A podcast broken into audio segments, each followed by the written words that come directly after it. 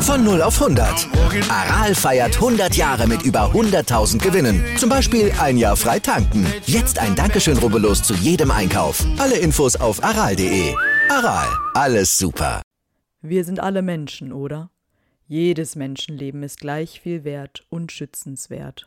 Das war ein Zitat von Kingsley Shacklebolt.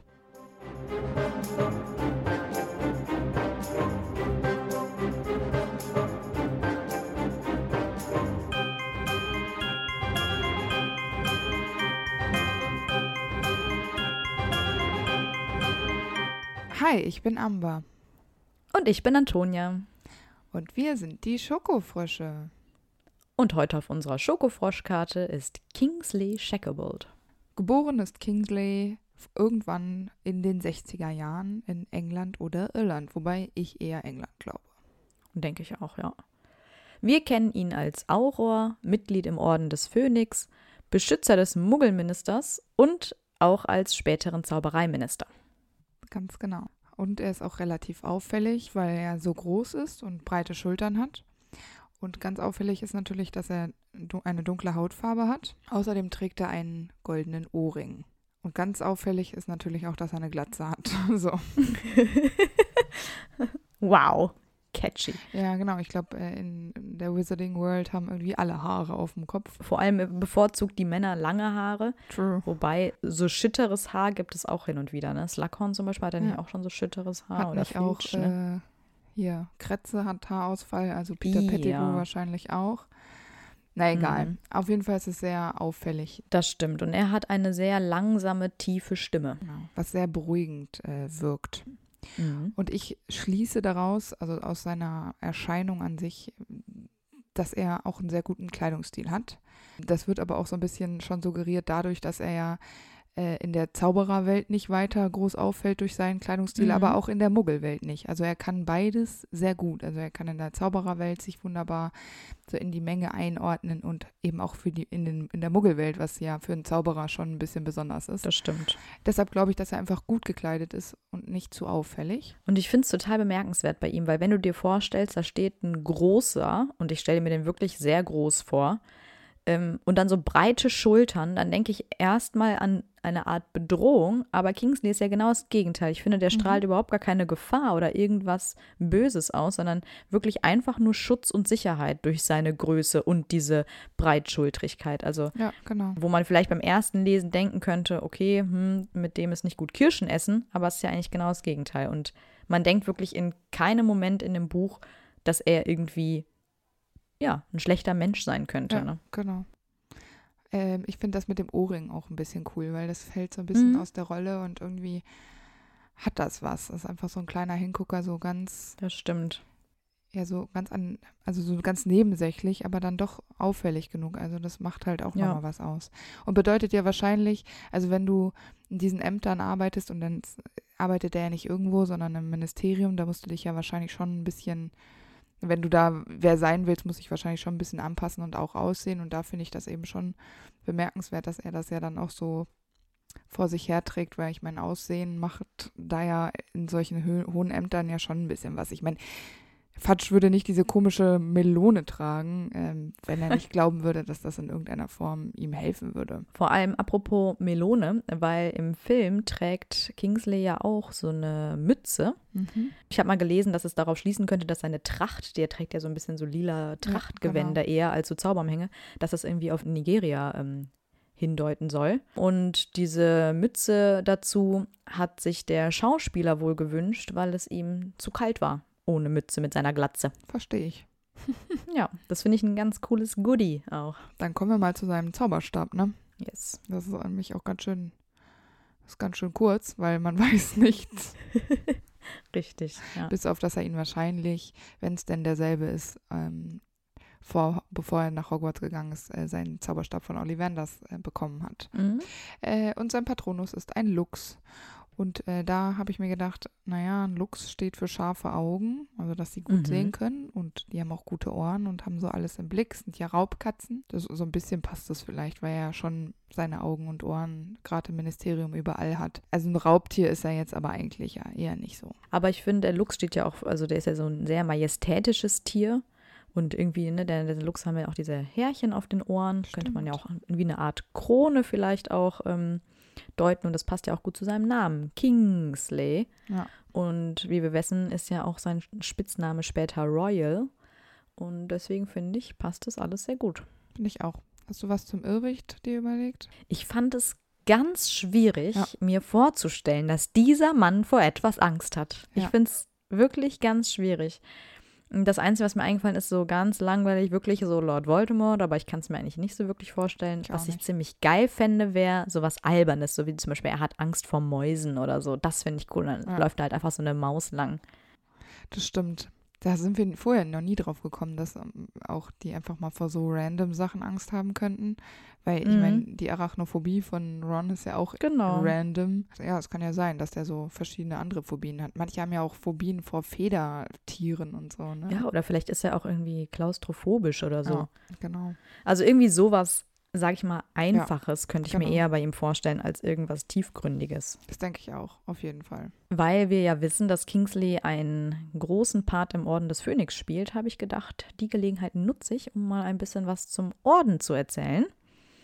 Der Orden ist äh, eine geheime Gruppe, die von Dumbledore in den 1970ern gegründet wurde, um Voldemort und die Todesser aufzuhalten. Also sozusagen eine Untergrundorganisation. Aber am Anfang, also im ersten Zaubererkrieg, haben sie noch mit dem Ministerium zusammengearbeitet. Die Ordensmitglieder kommunizieren ja durch ihren Patronus. Das ist auch etwas, was Albus eingeführt hat. Und der Orden ist natürlich nach Fawkes, also nach dem Phönix von Dumbledore benannt. Und schon im ersten Zaubererkrieg sind ja viele Ordensmitglieder bei ihrem Kampf ums Leben gekommen. Unter anderem Fabian und Gideon Prewitt, die halbe Familie Bones, Benji Fenwick, Marlene McKinnon und ihre Familie und natürlich auch James und Lily Potter. Nicht zu vergessen natürlich auch der Schaden, den die Eltern von Neville davon gezogen haben. Nachdem Harry Voldemort ja quasi vermeintlich besiegt hat, wurde der Orden erstmal aufgelöst. Aber nach Voldemorts Wiederkehr ähm, hat sich auch der Orden wieder neu zusammengeschlossen. Und das finde ich auch ganz passend, weil der Phönix ja auch aus seiner Asche wieder aufsteht. Und so hat es eben auch der Orden dann gemacht. Da diesmal aber das Ministerium ja die Wahrheit noch verweigert hat und nicht erkennen wollte, dass Voldemort wirklich zurück ist, haben sie sich diesmal nicht mit dem Orden kurzgeschlossen und der Orden fungierte hauptsächlich alleine. Der Orden hatte dann ja auch die Aufgabe, unter anderem die Prophezeiung zum Beispiel zu schützen und die sind ja dann auch viel in Hogwarts rumpatrouilliert und so.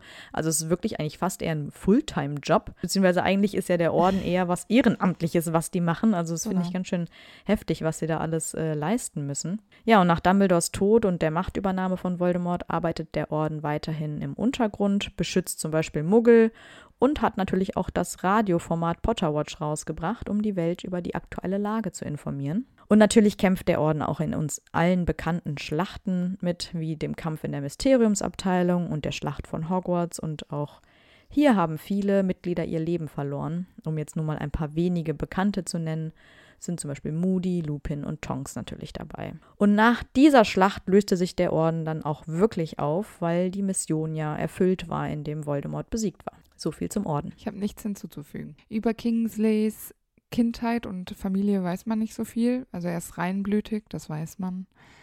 Und die Familie Shacklebolt gehört zu den unantastbaren 28, also diesen sehr, sehr, sehr reinblütigen. Das finde ich aber total krass, weil er ja eigentlich so anpassungsfähig ist, vor allem unter Muggeln, wie du ja gerade schon gesagt hast. Ja. Und das ja eigentlich diese Urreinblüter gar nicht können, ne? Aber die Weasleys sind auch Urreinblüter. Ja, und die können das auch nicht. Aber Arthur ist stets bemüht. Ja, da, okay, ma- mag sein, aber die treffen halt den Stil oft nicht, ne? Ja, das stimmt. Und ja. deswegen finde ich das so krass. Ich glaube nämlich, oder ich könnte mir gut vorstellen, dass die halt deswegen irgendwie in einer Muggelgegend ähm, gelebt haben. Mhm. Wobei man jetzt ja auch nicht weiß, dass die Shackables unbedingt so als Blutsverräter galten, die sich irgendwie mit Muggeln gut gestellt haben. Aber ich kann es mir sonst an, anders nicht erklären, dass Kingsley den Umgang mit Muggeln so gut beherrscht. Ja. Vielleicht war er ja auch auf einer Muggel-Grundschule oder so, ja. weil irgendwie dieser Umgang mit Muggeln, den musst du, glaube ich, schon wirklich lernen. Und das ist etwas, was die Weasleys gerne hätten, aber nicht können. Weil sie eben den Umgang nie hatten. Die haben immer nur in ihrem Zaubererumfeld gelebt und sich nie mit Muggeln kurz geschlossen ich könnte mir vorstellen, dass er trotzdem in der Zaubererwelt groß geworden ist. Weil er auch, da kommen wir jetzt gleich zu, in Hogwarts wahrscheinlich ein ziemlich guter Schüler war. Und das ist meistens ja bei denen, die, die vorher schon diese Magie quasi um sich rum hatten. Das denke ich auch. Ich glaube, er hat eine ganz gute Mischung gehabt, denke ich. Vielleicht ist es aber auch einfach ein Ausbrecher aus dieser typischen unantastbaren 28 Familienstruktur.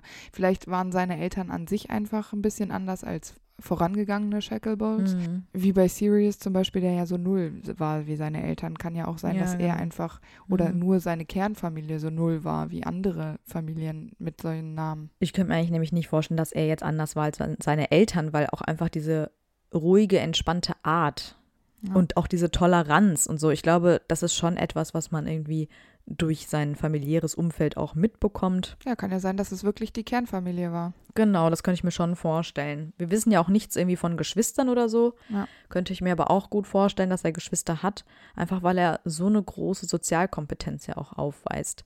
Ja. Vielleicht jetzt nicht so viele wie die Weasleys, aber so ein, zwei oder so vielleicht. Vielleicht ist er auch der Älteste, weil er ja auch verantwortungsbewusst mm, ist stimmt, und ja. Führungsqualitäten hat. Vielleicht war er einfach auch viel älter als seine mm, Geschwister. Kann sein. Kann ja sein, dass da eine große Lücke zwischen den Geschwistern war und er dann quasi mm. immer so ein bisschen sich mit gekümmert hat. Ja. Tja, aber wir denken, dass er einfach wie jeder andere auch mit elf Jahren nach Hogwarts gekommen ist. Auf jeden Fall. Und zwar ungefähr 73 oder etwas früher. Und was glaubst du, in welchem Haus er war?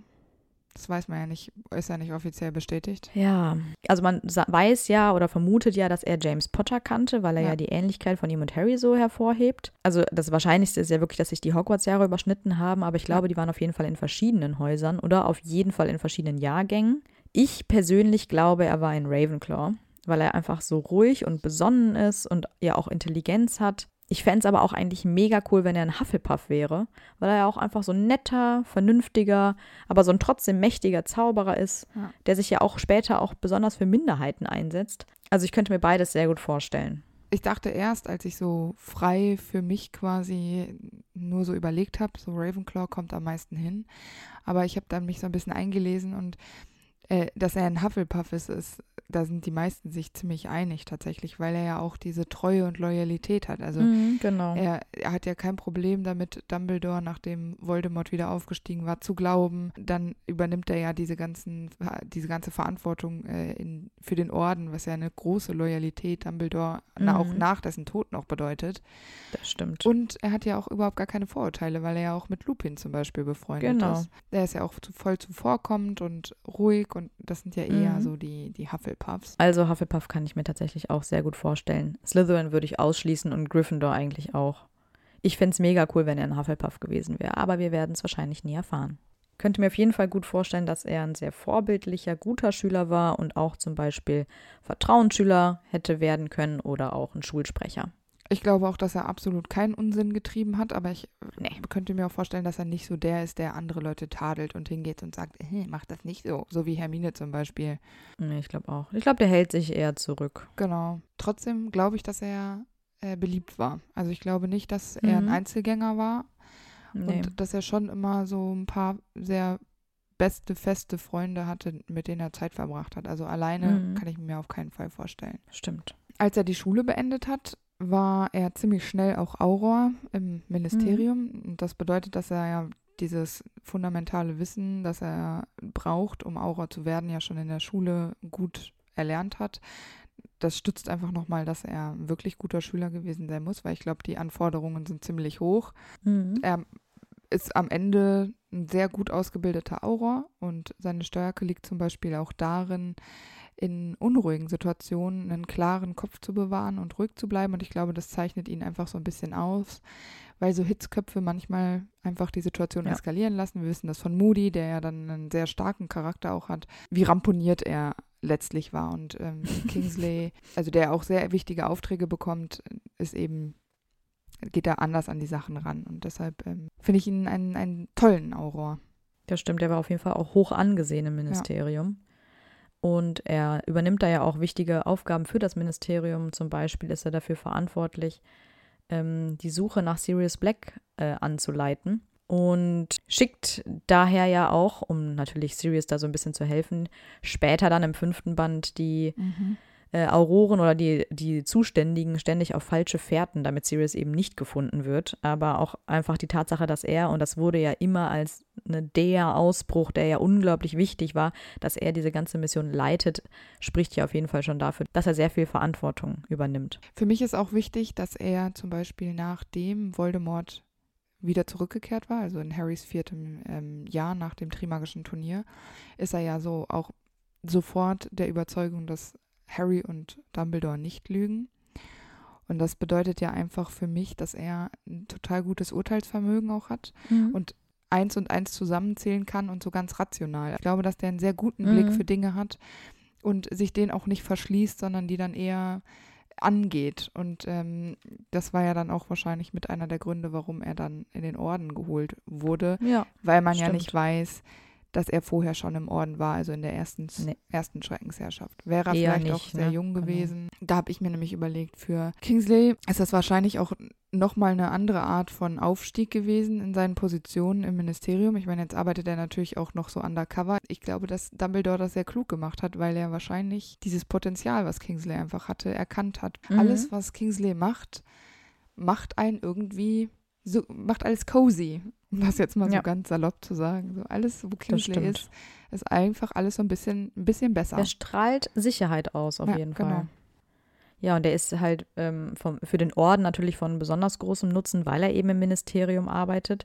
Und wie ich ja gerade gesagt habe, das Ministerium zu der Zeit ja nicht mit dem Orden zusammengearbeitet hat und so kann er eben den Orden mit Insider-Informationen bereichern.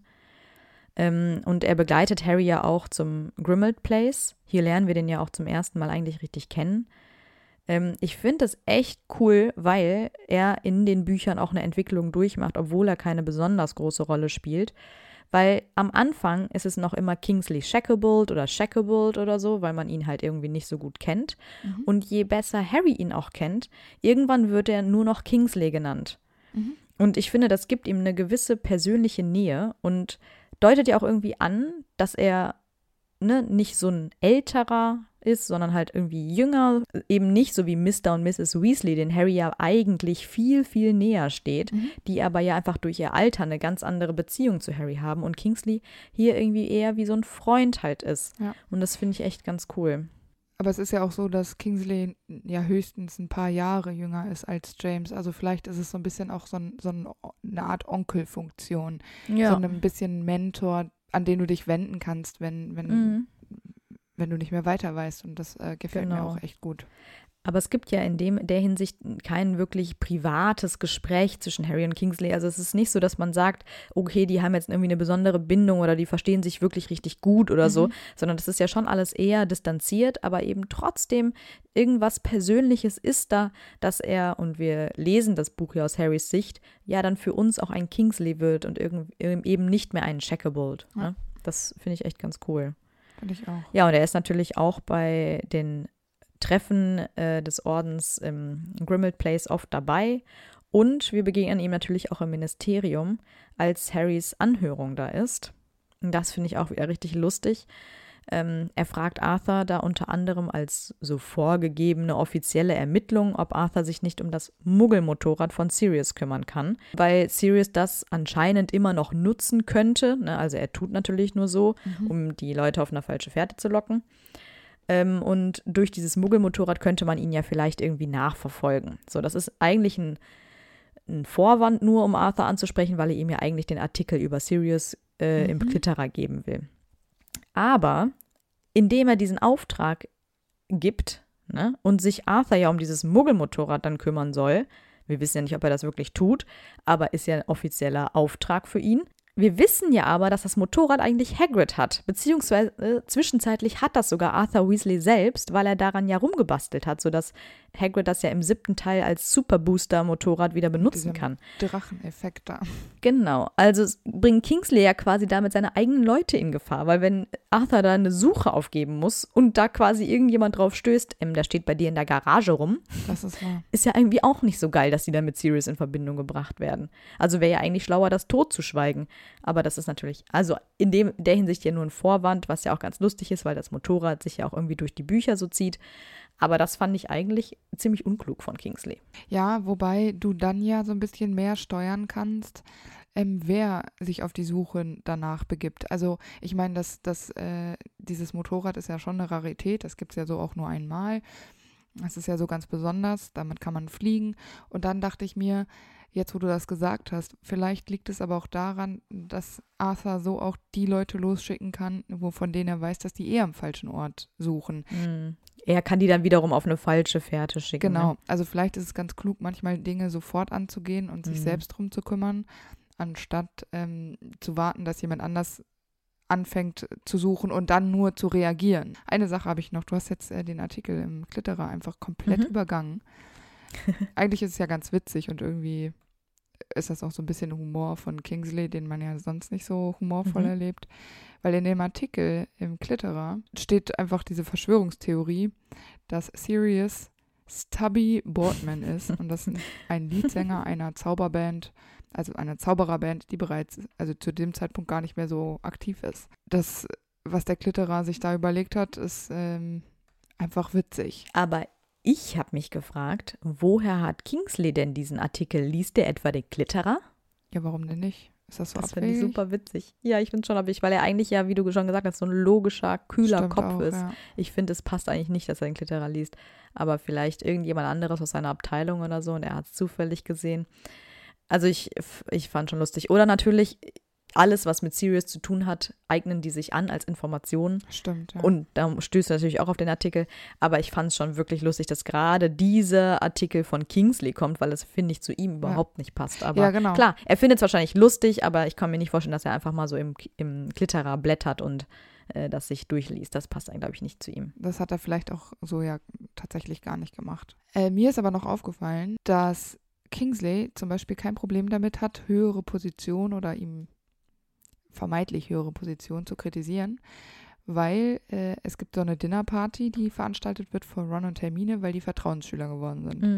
Und da kritisiert Kingsley offen, dass er die Entscheidung von Dumbledore irgendwie nicht so richtig gut findet, weil er findet, dass Harry es eher verdient hätte als Ron Mhm. aus dem äh, Aspekt heraus, dass Harry ja diese ganzen äh, schlimmen Nachrichten über sich immer im Tagespropheten lesen muss und allgemein er ja ein bisschen mehr Unterstützung von Dumbledore hätte erwarten können, dass er weiß, dass die sich noch gegenseitig vertrauen können.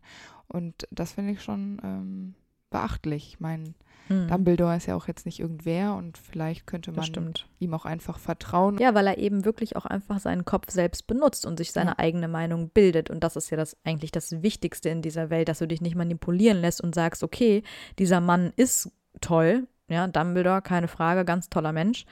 Äh, Und aber man dann nicht sagt, ähm, alles, was der macht, ist richtig, sondern dass man trotzdem irgendwie sich selber seine Meinung bildet und die auch ausspricht. Das finde ich auch sehr, sehr ähm, ja, lobenswert bei Kingsley. Ja. Ja, später begleitet Kingsley auch häufiger Cornelius Fudge, der sich ja offenbar ohne Begleitung nicht mehr nach Hogwarts traut. Und Kingsley soll hier Dumbledore festnehmen, obwohl er natürlich äh, Dumbledore gegenüber loyal ist. Aber er muss natürlich hier so tun, als wäre er auf der Seite des Ministeriums, sonst würde ja alles auffliegen. Ähm, aber trotzdem ist er natürlich hier in der Situation eine große Hilfe auch für Dumbledore und auch natürlich für Harry, weil es ja darum geht, dass die DA aufgeflogen ist und Marietta Edgecombe ja als vermeintliche Zeugin da auftaucht, die ja äh, aussagen soll, was sie in Dumbledores Armee alles erlebt hat, wer da mitgemacht hat, dass sie sich getroffen haben und eben gegen die Regeln verstoßen haben. Allerdings verzaubert er heimlich Marietta Edgecombe, sodass sie ja nicht noch mehr Informationen ausplaudern kann. Das finde ich so stark. Mhm, Da hätte so viel schief gehen können. das stimmt. Ich meine, abgesehen davon musst du dir selbst ja auch sehr vertrauen, dass du solche Zauber einfach einwandfrei auf, äh, ausführen kannst. Weil wenn da was Mhm. schief geht und ähm, wir wissen, dass bei solchen ähm, magischen Gedächtnisrumspielereien, dass da viel schiefgehen kann.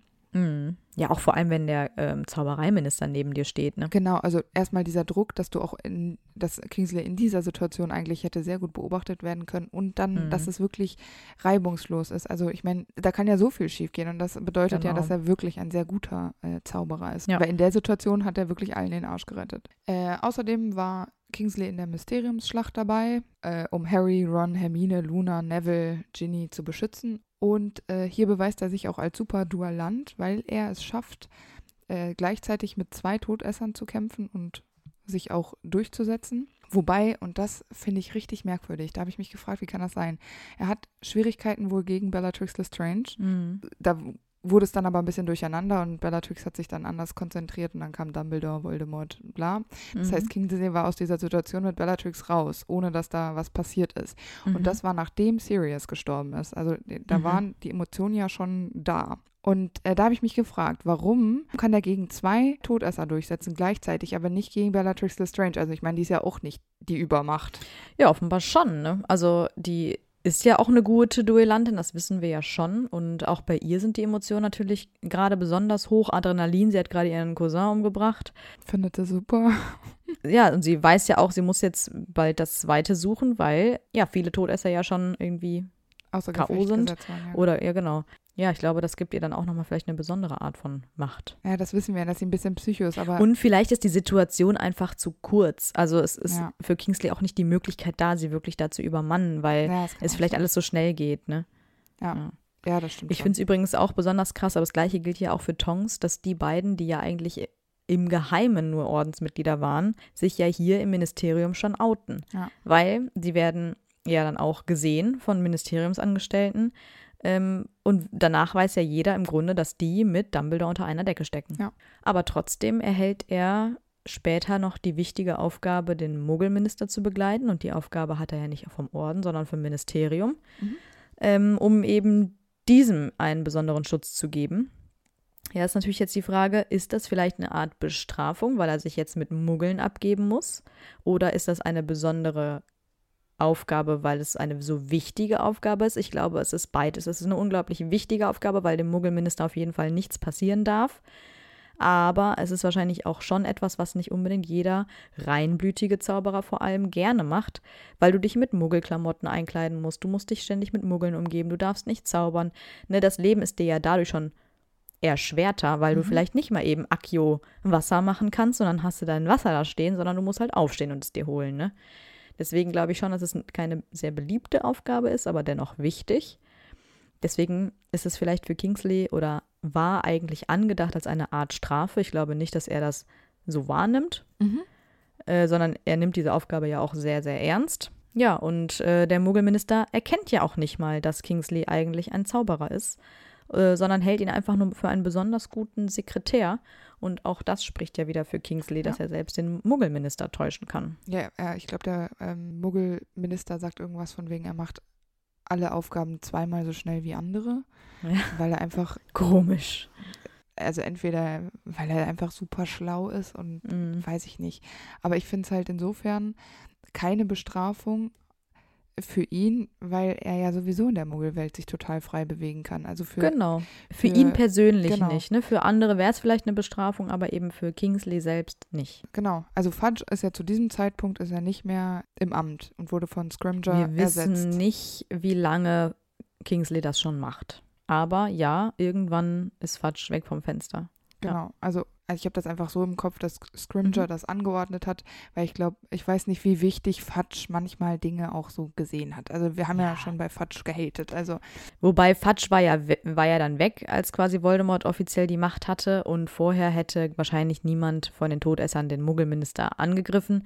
Jetzt, wo Voldemort die Macht übernimmt, ist es vielleicht eher eine Bedrohung für den Muggelminister. ja, das stimmt.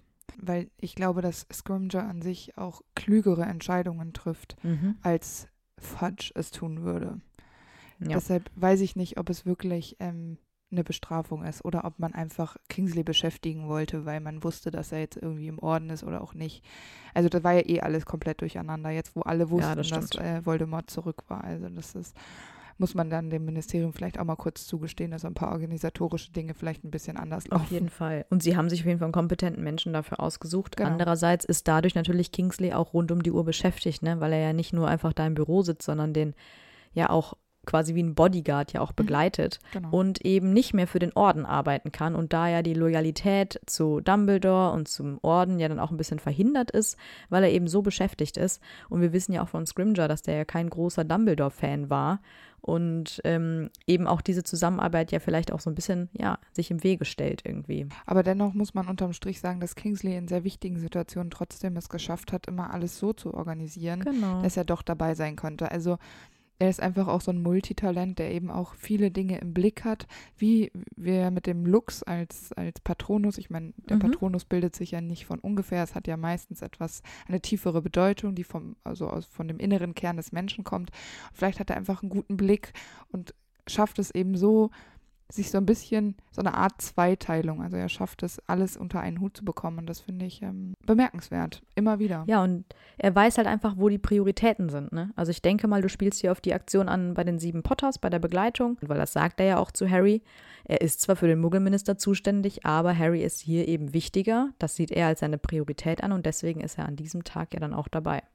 Das stimmt. Und der Tag beginnt damit, dass es den Dursleys verklickert werden muss, dass die sich jetzt verstecken müssen, damit Harry nicht erpressbar ist und die nicht sterben, falls die Todesser auf die Dursleys äh, zurückkommen.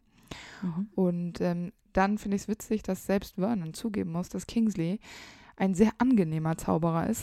Also vor allem, den er je getroffen hat, weil er sich so gut unter Muggeln verhält. Also ich meine, das sind jetzt nicht Vernons Worte, weil er nicht Muggel benutzen würde, aber er findet ihn außerordentlich normal und findet ihn dadurch Mhm. auch sympathisch. Und dann dachte ich, man, wie toll muss Kingsley Shacklebolt sein, Ja. wenn selbst die Dursleys ihn irgendwie mögen. Also die hassen Zauberer, alles, was mit Magie zu tun hat. Und dann kommt dieser Mann, der ja dann auch noch durch sein Aussehen tatsächlich auffällig ist, was ja auch den Dursleys super unangenehm ist. Mhm. Und dann finden die den toll. Was ist das? Also, ich meine, die kannten den ja schon aus dem Fernsehen, weil wenn der Minister im Fernsehen war, war Genau, wohl das, das war so ein bisschen die Vermutung, dass das so Genau. unbewusst irgendwie noch so vorhanden ist. Ne? Ja. Andererseits strahlt er natürlich, wie wir hier am Anfang schon gesagt haben, auch so eine Art Sicherheit aus. Ne? Die wollen wahrscheinlich lieber von so jemandem beschützt werden, als von Hestia Jones oder wer da nicht alles bei Ja. deren Begleit dabei ist. Der Kingsley merkt das wahrscheinlich persönlich gar nicht, weil nur Harry in dem Moment ja checkt, dass das was Besonderes ist, weil die das ja natürlich ganz anders einschätzen. Ne? Ja, na klar. Ja, aber Kingsley hat eigentlich eine viel wichtigere Aufgabe. Er muss nämlich ähm, ja, die Todesser auf falsche Wege leiten und fliegt hier mit Hermine, die ja wie Harry aussieht, Mhm. auf einem Testral, wenn ich mich nicht täusche. Ja. Richtig. Genau. Und das finde ich ganz lustig. Das hatten wir ja in der Hermine-Folge schon, dieses Pairing von den beiden, weil sie ja auch später äh, quasi in seine Fußstapfen tritt und ähm, ja, die beiden sich ja für Minderheiten einsetzen und so und sich ja schon da sehr ähnlich sind. Mhm. Und sie hat natürlich ähm, mit Kingsley eine sehr gute Begleitung getroffen. Aber, wie wir es ja auch schon mal gesagt hatten, auch eine sehr gefährliche, weil man ja meinen könnte, Harry bekommt einen der mächtigsten Zauberer als Schutzperson zugeteilt. Sie können sich ja dann schlussendlich auch gegen fünf Todesser durchsetzen Mhm. und selbst Voldemort kam persönlich vorbei, wobei er das dann relativ schnell wohl gecheckt hat.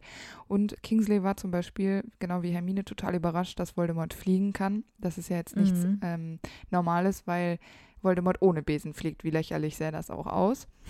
ähm, Voldemort ist eben ein so mächtiger Zauberer, dass er fliegen kann ohne Besen oder andere Hilfsmittel. Das ist natürlich schon ziemlich abgefahren. Und jetzt stand ähm, in meiner Recherche, ich, bin ich darüber gestolpert, dass sie evel eventuell, also Hermine oder Kingsley, jemanden, also einen Todesser getötet haben. Ich kann mir nicht vorstellen, dass Hermine gewesen ist. Und, Mhm. Aber dann frage ich mich, ist Kingsley wirklich ein Typ dafür, der Menschen umbringt?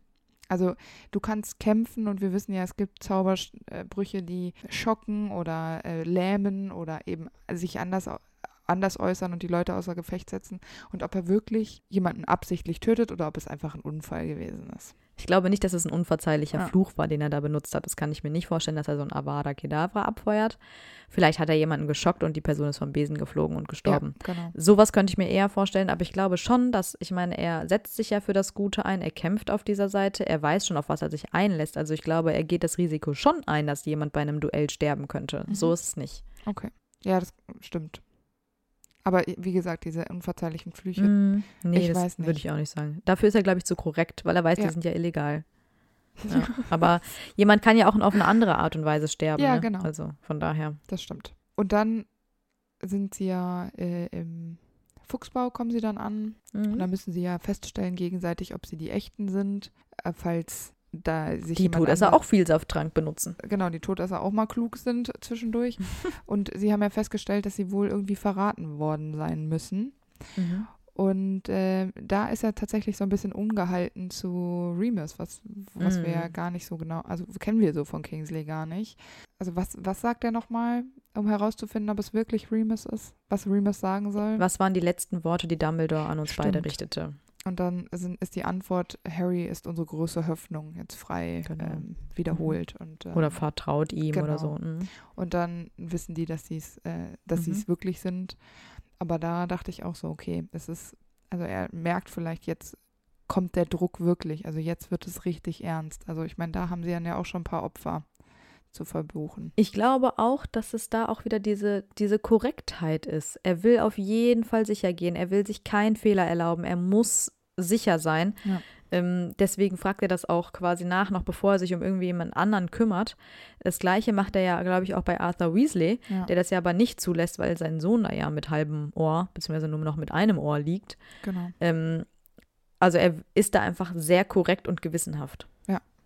Ist vielleicht gar nicht so verkehrt. Ich meine, Dumbledore ist Mhm. tot. Es gibt eigentlich niemanden mehr so richtig, der an der Spitze des Ordens steht. Da gibt es einfach viele stärkere Charaktere. In, äh, gerade in der Nacht der sieben Potters ist ja auch Moody ähm, ums Leben gekommen. Mhm. Da fehlt dann nochmal eine starke organisatorische Kraft. Und dann merkt er wahrscheinlich jetzt so langsam, okay, wahrscheinlich ähm, bleibt das so langsam an mir hängen. Ich muss hier versuchen, Verantwortung zu übernehmen für Ja. das, für was ich stehe und für was der Orden steht. Und er nimmt die Aufgabe äh, zum Beschützen des Premierministers ja natürlich immer noch super ernst und das ist ja auch richtig so. Genau. Ähm, deshalb kann er auch nicht auf der Hochzeit von Fleur und Bill dabei se- sein. Aber wir wissen ja schon, dass das ganz praktisch ist, dass er da mit dem Ministerium zu tun hat, weil er dann da die Machenschaften mitbekommt. Und Mhm. dann bekommt er mit, dass das Ministerium gefallen ist und schickt seinen Patronus, also den Lux, los, um die Hochzeitsgäste zu warnen, die dann, Genau. die meisten konnten dann tatsächlich fliehen, ohne ähm, mit Todessern in Berührung zu kommen. Genau. Und er arbeitet danach auch immer noch weiter im Ministerium, also immer noch hat er da viel zu tun anscheinend. Finde ich krass, weil die Todesser haben das Ministerium Genau. ja übernommen. Und ich meine, die wissen ja, dass Kingsley Ja. Teil des Ordens ist, weil schließlich haben Todesser aus deren Reihen ja gegen Kingsley in der Ministeriumsabteilung Genau. zum Beispiel gekämpft. Ja. Trotzdem arbeitet er da weiter, vielleicht ja auch, ne, um ihn da vielleicht so ein bisschen zu manipulieren, ihn auszuhorchen, vielleicht auch ihn zu erpressen, wir wissen es Ja. nicht. Er muss ja dann auch irgendwann selber fliehen und untertauchen. Ich glaube, weil er das Tabu gebrochen hat und Ja, Voldemorts Namen genau. genannt hat. Ne? Genau, weil da, das dieser Tracking-Fluch. Hat er das absichtlich gemacht? Oder, also wusste er das nicht? Äh, doch, ich hatte gelesen, dass er wusste, dass da das drauf liegt, der dann ja quasi die Rebellen aufdecken soll, die die Voldemorts Namen sagen, weil man das ja nicht Mhm. sagen darf, der Name, der nicht genannt werden darf. Und ähm, ich glaube, dass er das wusste und das einfach riskiert hat. Und dann kommen nämlich drei Todesser, gegen die er sich ja Mhm. tatsächlich auch durchsetzen kann. Und wieder die Frage, warum kann er sich jetzt plötzlich gegen drei Todesser durchsetzen? Aber konnte Be- Bellatrix nicht mal eben schnell Hm. Shishi machen. Also Bellatrix ist einfach, ich weiß ja nicht, was das für drei waren. Die scheinen nicht so. Ja, wahrscheinlich Gut nicht die gewesen zu sein. talentiertesten. Vielleicht so Ja. neue Rekruten, die sich mal eben ausprobieren mussten. Ja, so ein Stan Shunpike. Ja. Ja, ähm, nichtsdestotrotz ist er ja aber weiterhin im Widerstand, im Untergrund diesmal und taucht gelegentlich bei Potterwatch auf, ähm, diesem Untergrundradio eben des Ordens und nennt sich dort Royal, wo er ähm, immer wieder betont, dass man auch als Zauberer Muggel-Nachbarn helfen soll und den, die Häuser mit Schutzzaubern belegen soll. Ja, die sollen einfach die Hoffnung bewahren und Mhm. ich glaube auch, obwohl man ihn diesmal nicht sieht, seine Ausstrahlung nicht abbekommt, übermittelt selbst seine ruhige Stimmung hier in dem Radio einfach eine gewisse Ruhe und Hoffnung einfach. Genau, dieser Hoffnungsaspekt, äh, der ist mir da ganz markant entgegengesprungen sozusagen, weil ich mir denke, dieser Mann steht schon die ganze Zeit für etwas und dann diese, diese ruhige Stimme dazu, das ist einfach, Mhm. das ist vielleicht tut gut in diesen Zeiten jemanden hinter sich zu wissen, der auch, also der ja auch Macht hat, er ist ja, er ist ja Mhm. wer. Und deshalb finde ich es toll, dass er im im äh, Radio zu hören ist, weil das sicherlich sehr viel Hoffnung schenkt und Auf jeden in Fall. verzweifelten Zeiten einfach so ein Lichtblick ist. Ja, weil er ja auch immer noch an das Gute glaubt und Ja. die Leute auch anregt, gute Dinge zu tun. Und wenn so jemand wie Kingsley noch Hoffnung hat, dann lohnt es sich für dich selber auch noch Hoffnung zu haben. Das Ne? denke ich auch. Naja, auf jeden Fall ist er sofort bereit, an der Schlacht von Hogwarts teilzunehmen, als er hört, dass Harry wieder in, äh, der taucht er erst in Hogsmeade auf und dann in Hogwarts. Mhm. Und da zeigt er halt seine sehr starken Führungsqualitäten. Also er nimmt das Zepter in die Hand und sagt äh, McGonagall, was sie tun soll, Sprout und Flitwick, ähm, dass sie auf den Astronomieturm sollen, weil man von da aus die Flüche super äh, auf die an, also auf die Todesser, die da ja vor dem Schloss sich ähm, aufgestellt haben, dass man da die Flüche runterschicken kann. Also er hat da viele verschiedene Punkte und auch so strategisches Denken. Also das finde ich wirklich toll, weil gerade zu dieser Schlacht, da ist ja alles so chaotisch. Also ich meine, Genau. wenn du dann jemanden hast, der dann weiß, was zu tun ist, einen kühl- kühlen Kopf behält und präzise Anweisungen gibt, dann, dann ist das wirklich Wahnsinn. Also das muss man ja erstmal schaffen, diesen Mut auch zu finden. Genau, und ich glaube auch nicht, dass jeder da unbedingt diese Führung oder diese ja, Organisation in die Hand nehmen Mhm, will, sondern genau. er übernimmt das einfach. Das ist ja jetzt bestimmt nichts, was, was viele gerne machen würden. Ja. Und er gibt ja einfach auch nicht nur den jüngeren oder etwas hilfloseren Halt,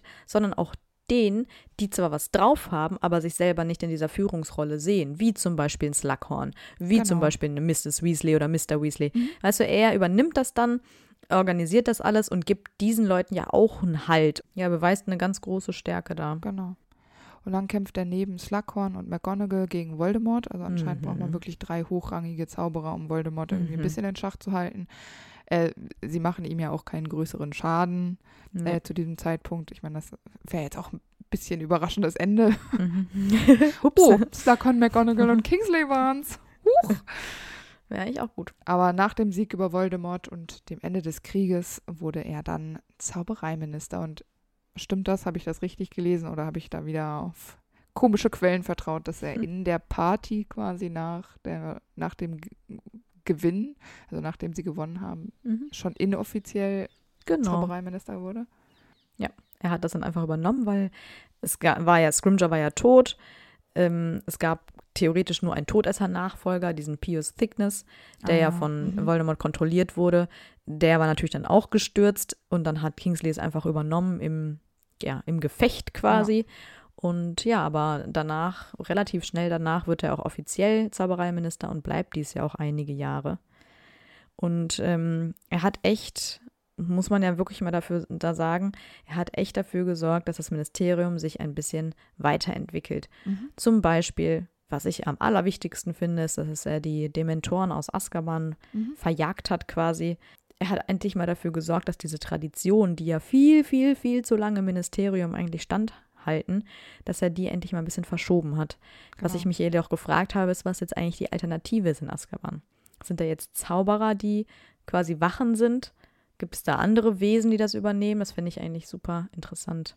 Aber eigentlich gibt es doch Schutzzauber und alles. Warum kann man nicht solche Zauber und, man, und wir wissen auch, man kann Zauber erfinden. Also warum kann man, wenn man doch Bedarf hat, Ja, ich glaube, die Leute haben zu sehr Angst. Ich meine, wenn das jetzt bekannt ist, dass, ich meine, gut, die Todesser und sowas gibt es alles nicht, aber dass sich jemand darauf vorbereiten könnte und sagt, okay, wenn ich nach Azkaban komme, übe ich jetzt halt so lange zauberstablose Magie, bis ich vielleicht so einen kleinen Durchbruch durch so einen Schutzzauber schaffe, äh, ohne Zauberstab und dann fliehen kann. Ich glaube, da gibt es zu viele Lücken. Ja, aber guck mal, Azkaban war auch nicht 100% sicher. Nee, klar, gibt sowieso nicht. Aber ich glaube, ich könnte mir schon vorstellen, dass da auch noch irgendwelche, irgendjemand muss da noch patrouillieren. Ja, das natürlich. Ich, äh, ich fände das auch sinnvoll. Also, ich meine, nur Mhm. weil die Leute da gefangen sind, bedeutet das ja nicht, dass die Leute unwürdig leben müssen. Also, ich finde, da Eben. sollte schon mal jemand vorbeischauen. Und äh, wir haben ja dann immer so, auch gerade in der Folge von Bellatrix, immer so ein bisschen gelacht und als ob die Dementoren kochen oder so. Aber ich finde das schon wichtig, dass da sich jemand trotzdem um die, die haben ja trotzdem Menschenwürde, die, die Insassen. Genau. Und dann finde ich das schon, also wenn sie es quasi humaner machen, dieses Gefängnis, ähm, Das werden sie auf jeden ist Fall. das wahrscheinlich schon angebracht. Aber Ja. vorher befreit er ja auch noch Unschuldige aus Azkaban, also die, die da Genau. zu Unrecht sitzen. Ja, klar. Zum Beispiel Xeno, ne? Xeno, Xenophilius Lovegood. Mhm.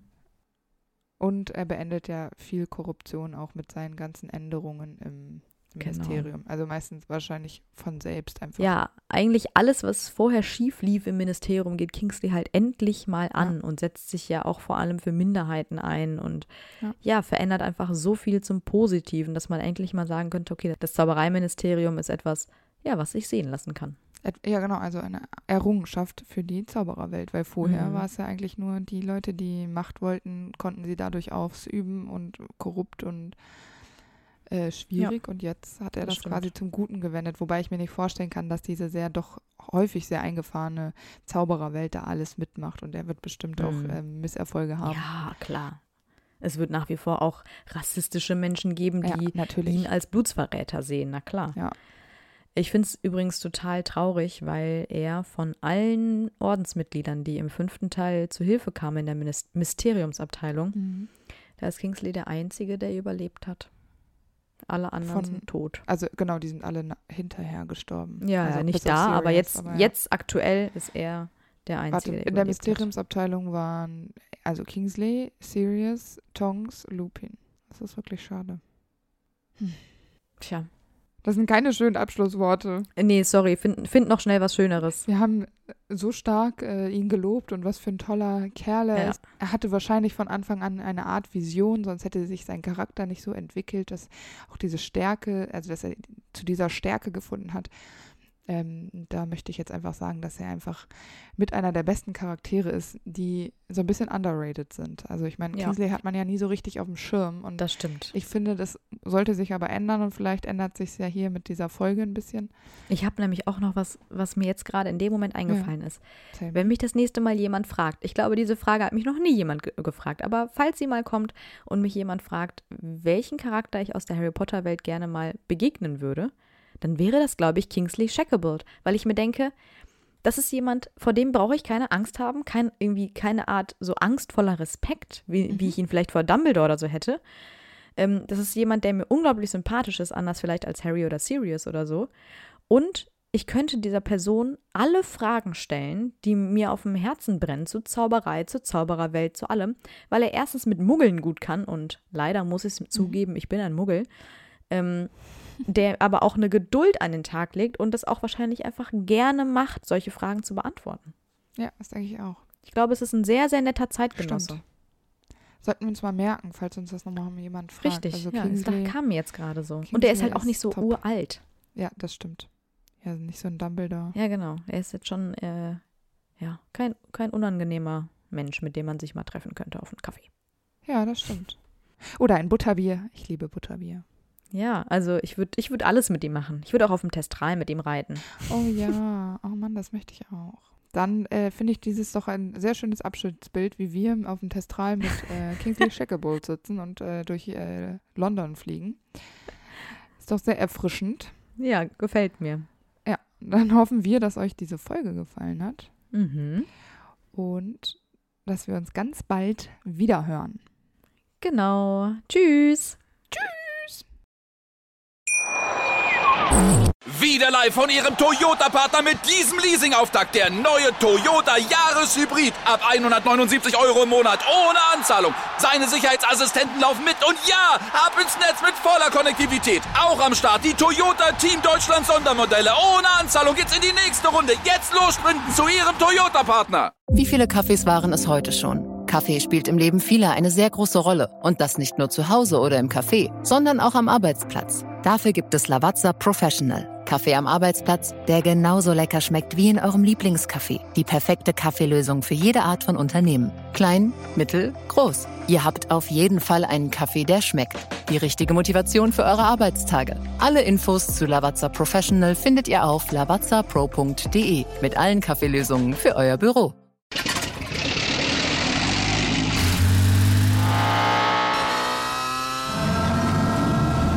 Von 0 auf 100. Aral feiert 100 Jahre mit über 100.000 Gewinnen. Zum Beispiel ein Jahr frei tanken. Jetzt ein Dankeschön, rubbellos zu jedem Einkauf. Alle Infos auf aral.de. Aral, alles super.